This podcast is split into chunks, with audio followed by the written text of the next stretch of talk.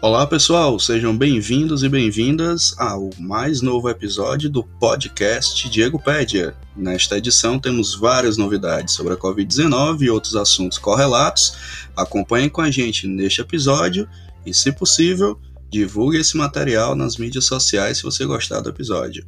Valeu, gente, e vamos ao que interessa.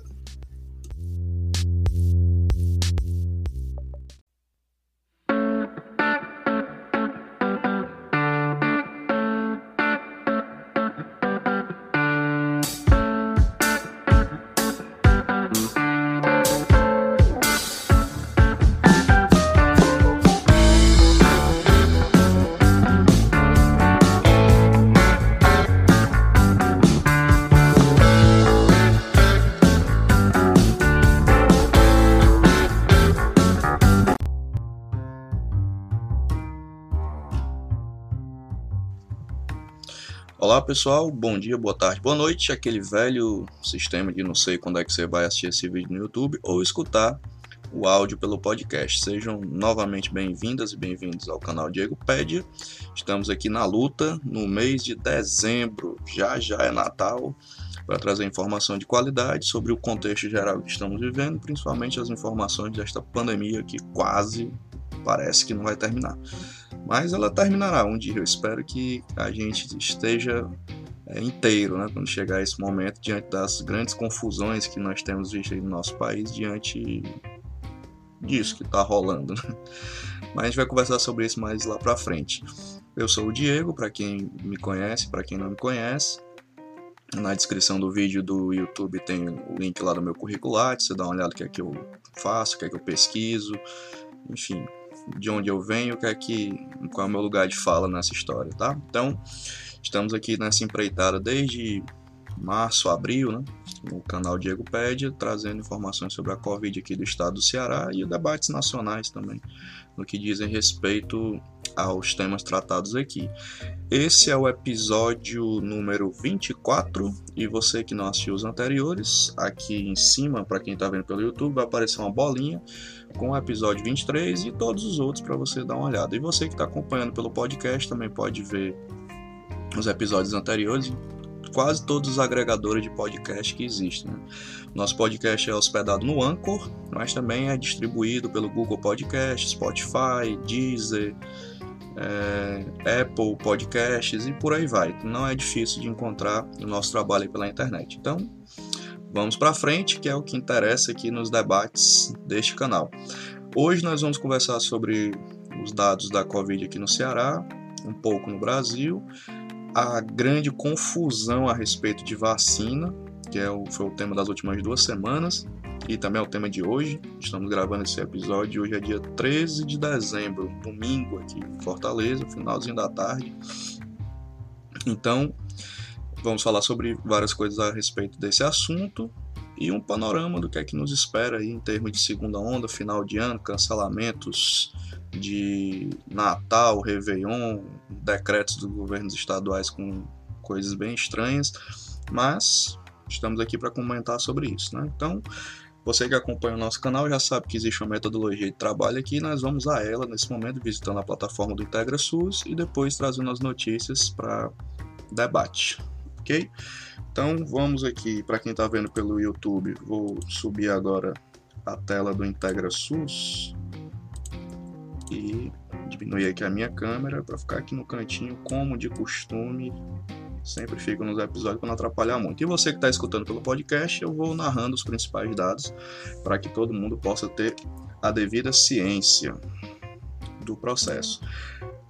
Para quem não está sabendo, aqui na plataforma do IntegraSUS, a gente sempre olha o boletim epidemiológico e alguns dados estruturantes dele. Aí tem uma ferramenta nova que nós vamos comentar hoje, que além do boletim epidemiológico da Covid, tem esta daqui que está carregando agora, que são espécie de indicadores de balanço né, da gravidade do, aumento de casos por município, que você pode consultar o seu município na medida em que você achar interessante. O nome da tela é Níveis de Alerta Covid-19 e aqui a gente vai falar do nível geral, né, mas você pode olhar pelo seu município, dá para fazer um filtro aqui tranquilo por cada município do estado do Ceará. Ok, então vamos primeiro aos dados gerais, que são esses banners coloridos que aqui estão na tela inicial.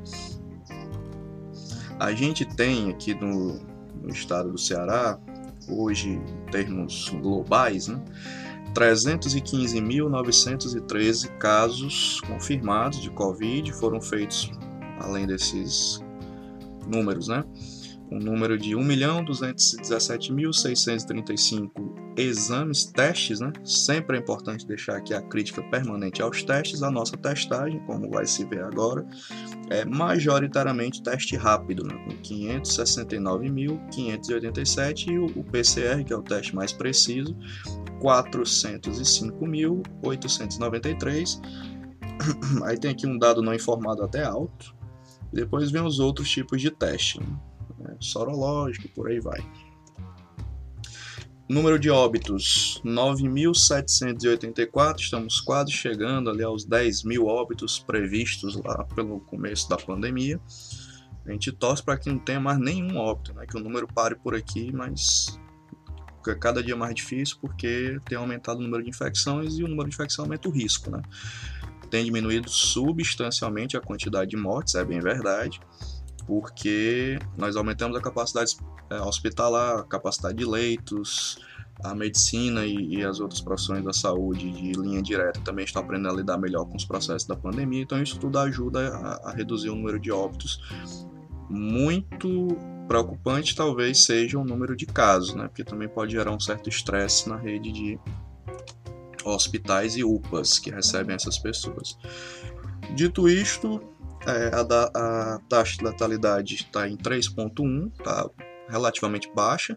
Essa taxa já foi na casa de 6 ponto alguma coisa lá no mês de maio, por exemplo, uma taxa bem alta na pandemia. Aqui do lado esquerdo, ou, perdão, lado direito, tem a lista que eu já fiz o filtro do número de casos do maior número do por município até o menor. A gente sempre dá uma lida aqui nos por volta dos 6 a 10 primeiros municípios. Fortaleza continua com o maior número de casos, né?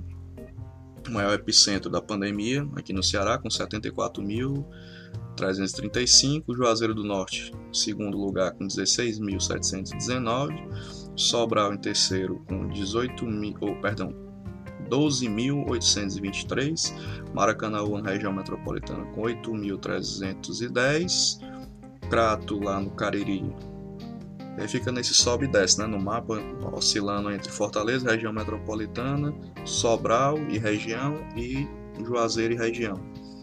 Lá no Crato, 8.136 casos, aí volta aqui para a região metropolitana, Calcaia com 6.919, Crateús ali nos Inhamuns, entre as 10 primeiras, cresceu muito a quantidade de casos em Crateús, a gente tem dito isso há alguns episódios, com 6.541, Maranguape com 5.664. E fechando ali embaixo, Iguatu, na região centro-sul, com 4.662 casos. Importante destacar aqui nessa tela, para quem está vendo pelo YouTube e para quem está acompanhando pelo podcast, eu vou dizer, são as taxas de incidência. É, Juazeiro do Norte está com 6.1, Sobral 6.1 também, muda uns quebrados aqui que tem do lado. Fortaleza está 2.7 e os outros municípios oscilando entre 3, 6 e 8. Crateús está com 8.7, uma taxa altíssima de incidência de novos casos, né, que é isso que a taxa quer dizer. Fortaleza está relativamente sob controle, mas inspira cuidados. Né? Então, é, o que é que se evidencia né, hoje? É que a pandemia se consolidou no interior e tem crescido nessa nossa segunda onda, controversa segunda onda, difícil dizer isso epidemiologicamente, mas vamos didaticamente classificar assim. É, a segunda onda está crescendo mais rápido no interior do que na capital e região metropolitana em número de casos. Essa é a verdade que tem se mostrado aqui nos números. Agora, por que isso está acontecendo? Aí tem um debate longo, não vai dar tempo de fazer nesse episódio de hoje, mas a gente pode conversar depois mais para frente com esses dados mais consolidados. Ok? Vamos agora para mais indicadores aqui da Covid-19 que a gente olha aqui em todo episódio para fazer um comparativo. O primeiro que sempre olhamos né, o histórico de internações que são aqueles velocímetros com a quantidade de leitos ocupados, leitos Covid na rede pública e privada, e a gente sempre faz um balanço crítico aqui dessa ocupação. E houve um crescimento, as reportagens já têm mostrado isso, né? É, esse número aqui já beirou 50 e poucos por cento, até baixou um pouquinho de 50%, e a gente defende aqui nesse canal, né? Gente que eu falo eu e as pessoas com quem eu discuto esses assuntos, de que o ideal seria menos 50% de ocupação de UTI, né? E agora, no dia de hoje, está com 69,29%. É um número que inspira observações, cuidado, né? Porque tudo que fica ali perto dos 70% é perigoso, porque de repente uma subida rápida pode ficar perto de um colapso. As enfermarias, no entanto, né, estão sempre em números muito baixos de ocupação. Hoje está com 42,53%, esse número já foi 30 e poucos, 20 e poucos, né? então fica oscilando mais ou menos nessa faixa a taxa de ocupação de enfermarias, seja em UPAs ou hospitais. E aí você pode consultar esse dado aqui no seu município. Você faz o filtro aqui, coloca o município do seu interesse e aí você tem mais ou menos uma noção do que é que está distribuído. Vamos agora ao próximo indicador, que é Covid-19 em profissionais dos serviços de saúde. É... Ver aqui, você faz um comparativo, ver se mudou alguma coisa significativa tanto infecções quanto óbitos. Né? Fazendo o filtro aqui dos municípios do lado direito, para quem está vendo pelo YouTube na tela, a gente tem o ranking dos municípios. Fortaleza teve maior quantidade de óbitos e de profissionais infectados, 6.843 profissionais infectados, 17 óbitos. Sobral vem em segundo lugar, com 829 profissionais infectados e nenhum óbito. Calcaia, 712 profissionais infectados, 2 óbitos. Juazeiro do Norte, 553 profissionais infectados, 0 óbito. Crato, 388 profissionais infectados, e dois óbitos. E aí no meio do mapa, Quixeramobim, temos 308 é, profissionais infectados e nenhum óbito.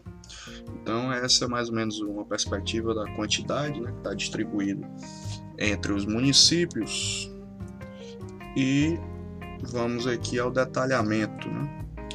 No total, nós temos aqui no estado, aí você que está vendo pelo YouTube, no canto esquerdo, essas, essas, esses banners coloridos né, que estão aqui, o total que se tem é de 18.125 profissionais infectados e um total de 40 óbitos no estado do Ceará.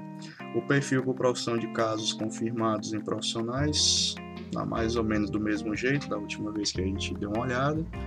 Técnico auxiliar de enfermagem em primeiro lugar, depois enfermeiro, depois agentes comunitários de saúde, depois médicos. Em óbitos também segue mais ou menos a mesma linha da última verificação. Médicos em primeiro lugar, número de óbitos, depois técnicos e auxiliares de enfermagem, depois enfermeiros, depois condutores de ambulância, entre os primeiros lugares taxa de distribuição aqui entre os profissionais de sexo masculino e feminino continua a maioria de infectados é do sexo feminino, faixa etária ali entre 25 e 50 e poucos anos, e a taxa de óbito aqui é ligeiramente um pouco maior entre o sexo masculino.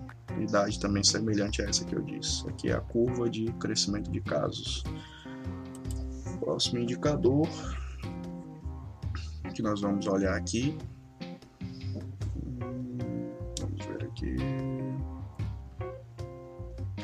Próximo indicador já é o próprio painel, o próximo painel que é o novidade, né? que é o nível de alerta. Em nível geral, é isso que está aparecendo aqui. Você pode filtrar pelo seu município, mas em dados consolidados, pelo que aparece na data de hoje, é, tipo, você pode rolar a tela aqui para baixo e tem esses cartazes aqui, esses banners né, com indicativo verde baixo risco, amarelo é risco moderado e o vermelho mais escuro é o, o risco mais proeminente, né? risco alto. E aí na data de hoje tá, a situação está a seguinte: incidência de casos de Covid por 100 mil habitantes, é sempre importante deixar claro que a, a taxa por 100 mil ela tem algumas limitações, né? mas pelo menos serve como uma régua para a gente ter uma noção. Ou seja, os novos casos que estão surgindo estão em tendência crescente, 120,6, né? É o nível de incidência, que fica no nível amarelo, nível moderado. As internações estão com tendência decrescente, segundo a secretaria, e o nível continua moderado, ou seja, tem crescido o número de casos e o número de internações. O número de ocupação de UTI está com 61,7% aqui, que segundo a secretaria é uma tendência estabilizada. Este canal entende ser uma tendência de risco, né? Se ficar ali nessa casa de 60%, 70%. É, a taxa de letalidade realmente está baixa, né? ainda bem, 1,2%, o risco é baixo. E a taxa de positividade nos PCRs está 32,1%. Lembrando que é, muitas taxas de positividade vêm dos testes rápidos das prefeituras do interior. Então esse número aqui tem uma certa distorção se você não olhar ele em perspectiva. Aí aqui para baixo tem os gráficos, né? Se pudermos olhar aqui com uma certa calma, a gente vai ver que de fato o número de óbitos foi diminuindo, e esse gráfico aqui do lado direito mostra isso, que eu estou passando o mouse em cima. E você que está vendo pelo YouTube, né, e você que não está podendo ver, está escutando pelo podcast, é um gráfico que realmente decresceu bastante em número de óbitos em relação ali à semana epidemiológica que correspondia a maio, junho. Agora, se olharmos em perspectiva, né, a taxa de incidência deu uma baixada aqui ó, no gráfico do lado esquerdo e ele começou a subir discretamente. Digamos que isso seria mais ou menos a nossa segunda onda. Se a gente voltar aqui no outro, no outro painel, vou abrir aqui e olhar no gráfico lá de baixo, dá para ver mais ou menos isso que eu estou me referindo como uma espécie de segunda onda né, aqui do estado está carregando aqui os dados para poder mostrar do boletim geral. Se olharmos lá embaixo, aqui, estou centralizando aqui o gráfico. Pronto. Esse gráfico verde grande aqui. E o que é que ele quer dizer? Se olhar aqui, ó, se fizer um panorama, tivemos a nossa primeira onda aqui por volta de maio, parte mais dura né, da primeira onda, maio, junho, foi descendo aqui em julho, agosto, setembro. Quando a gente vai chegando aqui em outubro, novembro, tem um discreto crescimento. Né? Então, isso aqui é um indício da formação da nossa possível segunda onda. E aí tem uma baixa aqui de casos, né? agora em dezembro, com também possibilidade de, de crescimento se a situação não for controlada. E para fins de controle, né? para quem não está sabendo, o governo do estado publicou esse final de semana, vai ficar valendo a partir do, do dia 15, que deve ser próximo terça-feira, algumas limitações e algumas mudanças. A primeira mudança é o aumento do tempo do, de abertura da, dos comércios e shoppings. A outra restrição, né? é proibição de Réveillon por parte de órgãos públicos, né? Prefeitura, Governo do Estado. As confraternizações de Natal devem ser restritas a 15 pessoas por família, está proibido fazer confraternizações de empresas, órgãos públicos, áreas comuns de condomínios, de casa, condomínio de apartamento, enfim, tentar restringir.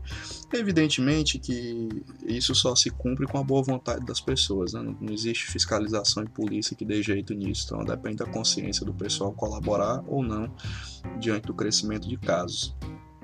Agora, realmente fica simbolicamente difícil a população acreditar que tem que fazer sacrifícios quando na campanha eleitoral verdadeiros absurdos foram feitos pelo interior do estado e até mesmo aqui na capital. Né? Então, quando os gestores é, rasgam o exemplo, né, assim, em vários pedaços, fica difícil convencer a população a fazer. Então, na prática, nós vamos saber se a população colaborar um pouco, se colabora pouco, colaborar muito, o cachorro está latindo aqui, é, para a virada do ano, né, janeiro, nós sabermos como é que vai ser o tamanho da nossa segunda onda. Isso aí só tem de fato como saber acompanhando. Eu espero que a população ajude um pouco, né? Porque isso vai diminuir o tamanho do impacto do número de casos e possivelmente de hospitalizações. Dito isso, vamos por falar em população, né? vamos ver como é que está a mobilidade dessas pessoas ao longo do tempo, que são os famosos relatórios de mobilidade do Google, que a gente sempre olha aqui todo episódio. Aqui tem um relatório, já está disponível na tela para quem está vendo pelo YouTube e para quem está escutando pelo podcast, vou dizer os principais dados. O relatório que tem disponível é do dia 7 de dezembro, alguns dias atrás. E o que é que ele diz na prática, né? As reduções estão baixíssimas de mobilidade, né? apenas redução de 15% em varejo e lazer, o que era uma coisa relativamente esperada, porque estamos em final de ano. Né? O povo está indo comprar as coisas do Natal, do, do Réveillon, então até me surpreende positivamente que esteja, é, esse número aí poderia estar bem mais baixo. Aí, de fato, o outro número que aparece aqui reflete ainda mais essa tendência. Né? Houve um crescimento na, mobilidade das pessoas, um deslocamento das pessoas em 20% para mercados, farmácias, shoppings e etc. Parques sempre se vai pouco né, aqui no estado, então o número continua relativamente alto da redução de mobilidade e os outros números estão baixinhos. Né? Então, em termos gerais, o que é que isso quer dizer? Que, de fato, a população está quase que 100% na rua. Pouca gente está fazendo. Porque, assim, nesse exato momento da pandemia, não é não é bem o imperativo fazer o isolamento hard, né, como se estava fazendo antes, mas é se expor o mínimo possível. Né? Agora isso depende da consciência de cada pessoa e da percepção de risco de cada pessoa. Né? Aí não tem como saber isso de maneira matemática ou de maneira automática. Isso aí vai depender mesmo de um traço cultural que a gente só vai saber depois se foi positivo ou negativo. Agora vamos para o assunto confusão de vacina. Vou pegar aqui o meu roteirinho para poder organizar essas informações e disponibilizar para vocês. Primeira notícia importante a respeito das vacinas que ocorreu nessas últimas semanas, aqui, final da semana passada para o início dessa, foi o anúncio né, do Reino Unido da aprovação da utilização emergencial da vacina da Pfizer. Está aqui a notícia já projetada para quem está vendo pelo YouTube. BBC Brasil, Reino Unido inicia vacinação em massa contra o coronavírus e aí que a matéria explica quem foram as primeiras pessoas, o critério de escolha e tudo mais. A Pfizer apresentou o pedido emergencial, a espécie de Anvisa lá do Reino Unido aprovou e eles já iniciaram o processo de vacinação e tem um plano bem robusto para janeiro. Importante destacar que a vacina da Pfizer é uma das mais caras. Né? Feita a Pfizer junto a americana Pfizer com a alemã BioNTech, que é uma empresa pequenininha, que foi agregada à Pfizer para esse processo. E oficialmente a primeira vacina em uso depois da russa, que a gente não sabe exatamente em que contexto, porque começaram a aplicar na população. A russa é Sputnik 5 ou Sputnik V. Tem essa confusão de como é que chama a vacina. A famosa Sputnik que o governo russo está aplicando em setores da população, enquanto a fase 3, a última, ainda está acontecendo, deve finalizar também agora, nesse final de ano, início do próximo ano. Então, oficialmente, no Ocidente, é a primeira vacina com registro aprovado em um país e já está sendo aplicada aos pouquinhos e mais outros países estão indo atrás da Pfizer para poder fechar os seus acordos de vacina.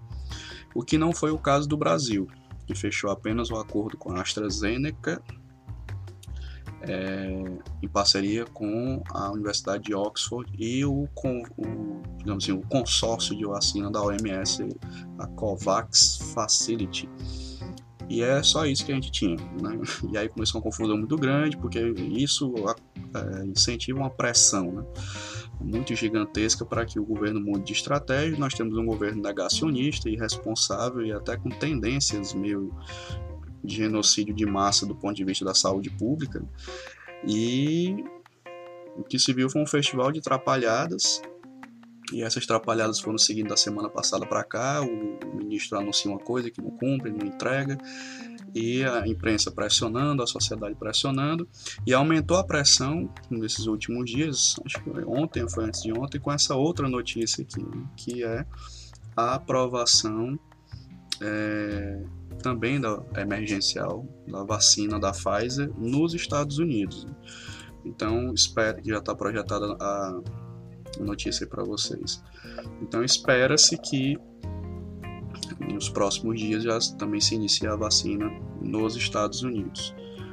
O que é uma coisa muito importante, porque vai criando um caldo de, de cultura, né? um caldo de pressão para que a, a vacina saia aqui no Brasil. Aí qual é a confusão que acontece aqui no Brasil?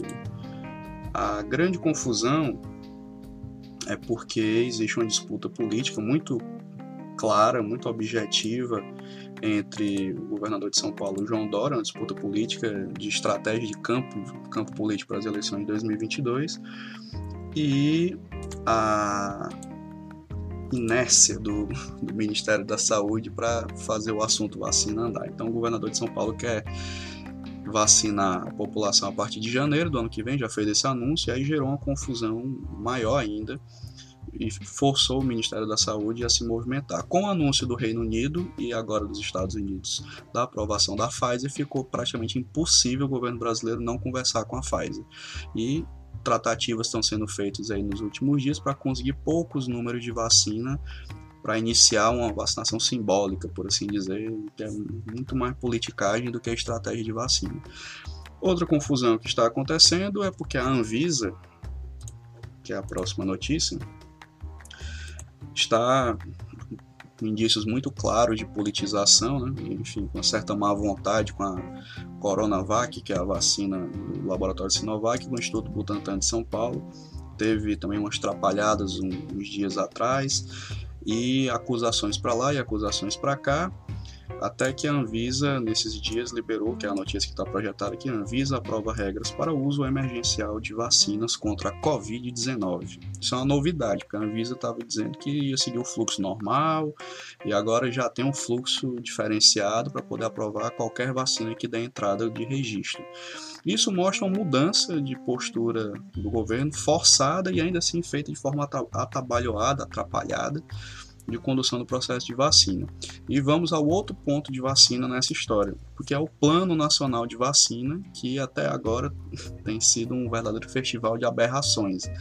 Uma dessas aberrações é que foi apresentado um plano que não era um plano, plano inicial, que era, disseram que era um rascunho, e quando fecharam o plano final, para mandar para o Supremo Tribunal Federal, porque existe uma ação lá cobrando isso, é, teve uma denúncia ontem dos, de alguns pesquisadores que estavam prestando uma assessoria, foram convidados para opinar sobre o plano, dizendo que não foram consultados sobre a versão final e, portanto, seus nomes foram citados indevidamente. E o documento mandado para o STF é uma espécie de fraude. Né? E aí está aqui a notícia desta denúncia, aqui do G1, né? pesquisadores que assessoraram o Ministério da Saúde dizem não ter sido consultado antes do envio do plano de vacinação no, ao STF. O Ministério da Saúde soltou uma nota hoje é, dizendo que na verdade, eles não têm poder de decisão, que decide é o Ministério, são só chamados em caráter consultivo, o que é verdade. O problema é a insanidade, porque se cita-se o nome do pesquisador no documento, é presumido que ele concorde com o documento. E o documento há discordâncias dos pesquisadores consultados com relação à postura do Ministério da Saúde, como, por exemplo, retirar dos grupos prioritários os privados de liberdade, os presos, e, outros, e outras populações vulneráveis da primeira fase do processo de vacinação. Então, isso denota também um caráter ideológico muito esquisito por parte do Ministério da Saúde, em face do que já era feito antes e que também deu certo enquanto proposta de vacinação. E aí tem mais esse escândalo para dar conta e começar a semana que vem. Dito isto, né, hoje, neste domingo, estamos gravando esse episódio, já saiu a outra notícia, que é essa que está sendo projetada aqui, que é o adiamento do julgamento sobre esse plano de vacinação que ia ser agora na próxima terça-feira. O ministro Ricardo Lewandowski, que é o relator do processo, pediu o adiamento, avisando que É, tá aqui, a STF adia julgamento das ações sobre o plano de vacinação do governo contra a Covid-19. É, o Lewandowski pediu que desse ampla publicidade para debate desse plano e que o plano fosse enviado ao Congresso Nacional também para debate e aperfeiçoamento. Acho que Lewandowski sacou que o plano está com muitos defeitos e botou para a sociedade discutir antes de decidir quais são as eventuais ordens ao governo federal no processo de vacinação. E aí, correndo por fora, o governador João Dória, que não é bobo nem nada, também não é santo nessa história, já anunciou que é a próxima notícia, que o Instituto Butantan e a empresa chinesa Sinovac são, digamos assim, os protagonistas da vacina Coronavac, devem pedir o uso emergencial e, obviamente, entregar os dados da terceira fase agora, nesta terça-feira que está por vir, dia 15. Vamos ver se isso se concretiza, porque isso vai mudar o jogo de xadrez é, do lugar. A Anvisa disse que vai entregar com a maior é, agilidade possível os resultados, mas a gente não sabe né, até que ponto isso vai ser verdade ou não. Os próximos dias dirão. Dito isso, é, a outra notícia importante né, que saiu essa semana também de vacina, que está sendo projetada agora, é esta daqui que a AstraZeneca, que era uma das principais apostas do governo e que teve aquele problema no teste, né, que vai atrasar o cronograma da vacina, anunciou essa semana que vai fazer uma espécie de parceria com a Sputnik V ou 5 né, é, da Rússia para, inclusive, ter mais efetividade e ser mais barato, né, porque ela de fato já era uma das mais baratas. O que está em discussão é a efetividade dela. Tá aqui, ó. Vacina de Oxford será testada em uso combinado com a russa Sputnik V ou Sputnik 5. E aí, quando isso der certo, né, com certeza ela será uma vacina bastante viável. Importante esclarecer que, por exemplo, a, vacina da Pfizer, que precisa do super freezers de menos de 70 graus, é uma logística muito louca para se fazer nos países com limitação é, de recursos, mas não é impossível. Né? Um esforço nacional você consegue fazer isso em qualquer lugar. Distribuir em grandes centros, os freezers, refrigeradores, e nos centros menores uma logística de distribuição rápida e vacinação rápida descentralizada. É possível fazer? É, mas no Brasil nós não se organizamos para fazer nada. Não se sabe nem se vai ter seringas, se vai ter agulha em escala fabricado quando a gente tiver vacina, que é outro debate que ainda vai ser feito. É, dito isto, esse é o cenário de vacinas, e aqui eu vou dar um panorama de preços, né, segundo o levantamento feito pela reportagem da revista Veja e de outras fontes que eu consultei aqui, também oficiais, é, sobre isso. Tá? Deixa eu subir aqui minha câmera, ela sumiu de novo. Então, o que é que acontece? A, as vacinas estão mais ou menos na seguinte perspectiva: o que é que tem né, no mundo acontecendo? A vacina da Pfizer, que é essa que já tem a primeira aprovação, vai custar em média 104 reais a dose. É, e uma perspectiva de duas doses, você multiplica isso por escala, tem mais ou menos o tamanho do que vai se precisar investir para ela. A vacina da Moderna, que é ainda está em fase de finalização e deve pedir registro também no Brasil. Vai ficar entre 171 reais e R$ 197, com a variação do dólar por volta disso. A da Sinovac, Butantan, 55 reais a dose. A da AstraZeneca, que sempre foi a mais barata, né? entre R$ 16 e 21 reais a dose. A diferença é grande das outras. Né? Ela seria uma vacina muito viável, muito útil é, economicamente falando, mas ainda está longe de acontecer por conta do atraso do cronograma. Então a gente não pode depender só dela. A gente tem que comprar todas aqui e depois ver a estratégia de distribuição. A vacina da Johnson Johnson, com a sua subsidiária Janssen, vai ficar ali na casa de 85 reais a dose. E a Sputnik V, a Sputnik 5, mesmo com a dificuldade de saber os dados, as informações disponibilizadas pela CNN, é que elas estão custando as doses né, por volta de 54 reais cada um. Então é mais ou menos nessa faixa é, que nós temos a, a, situação de vacina. Aí a vacina mais cara e disponível nesse momento é a da Pfizer, porque a da a Rússia, que está sendo aplicada em soldados e em algumas populações específicas, não está disponível para venda para fora do, é, do território russo, embora já haja algumas tratativas. Aqui no Brasil, o estado do Paraná está tentando comprar essa vacina. E aí, o que é que essa confusão vai dar, né? É, vamos ver aqui, vamos para os encerramentos do nosso episódio. O que, é que, o que é que essa confusão significa? Deixa eu ajeitar aqui minha câmera. Primeiro que se não houver um plano de vacinação correto, articulado, um esforço político para que isso aconteça com a devida tranquilidade, vai haver uma corrida maluca da vacina, cada estado compra que conseguir, o acordo que der certo. E aí, imagina fazer um PNI, um Programa Nacional de Vacinação desse jeito, né? sem coordenação e cada um salve-se quem puder. E óbvio que os estados vão ter mais dinheiro, vão ter preferência, na, porque capitalismo farmacêutico não tem pena de ninguém. E esse é um problema. O outro problema é a questão logística do país, que de fato não se preparou para esse momento. A gente está esperando talvez chegar ao primeiro registro para começar a fabricar as coisas que precisa, comprar as coisas que precisa. O plano de vacinação do governo é uma coisa completamente amadora, em perspectiva de escala, não tem detalhamento e articulação com os estados e tem a briga política e jurídica se os estados podem fazer planos individuais de vacinação é, ou não. É, se o STF pode autorizar ou não, é outra confusão que vai ter que ser resolvida. Enfim, no horizonte só tem confusão com relação à vacina, fora que tem crescido a quantidade de pessoas com medo de tomar a vacina por conta dos discursos irresponsáveis do presidente da República e seu ministro da Saúde, que a gente chama aqui no canal carinhosamente de Pazu, né, o Pazuelo fazendo uma bobagem atrás da outra. Então o cenário não é muito bom nesse sentido. Mas vamos ver o que é que se desdobra nas próximas duas semanas. Se tiver alguma notícia mais importante, mais bombástica, a gente faz um episódio especial sobre vacina é, no Brasil. Mas o cenário é esse. A perspectiva de fato é o Natal vai ser meu borocochô, Réveillon também não vai ter muito, tem mais pequenas celebrações.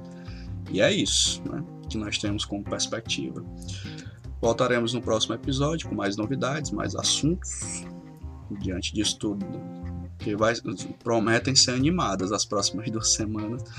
E é isso. Se você gostou do episódio, curte aí no, no YouTube, aperta o, o joinha.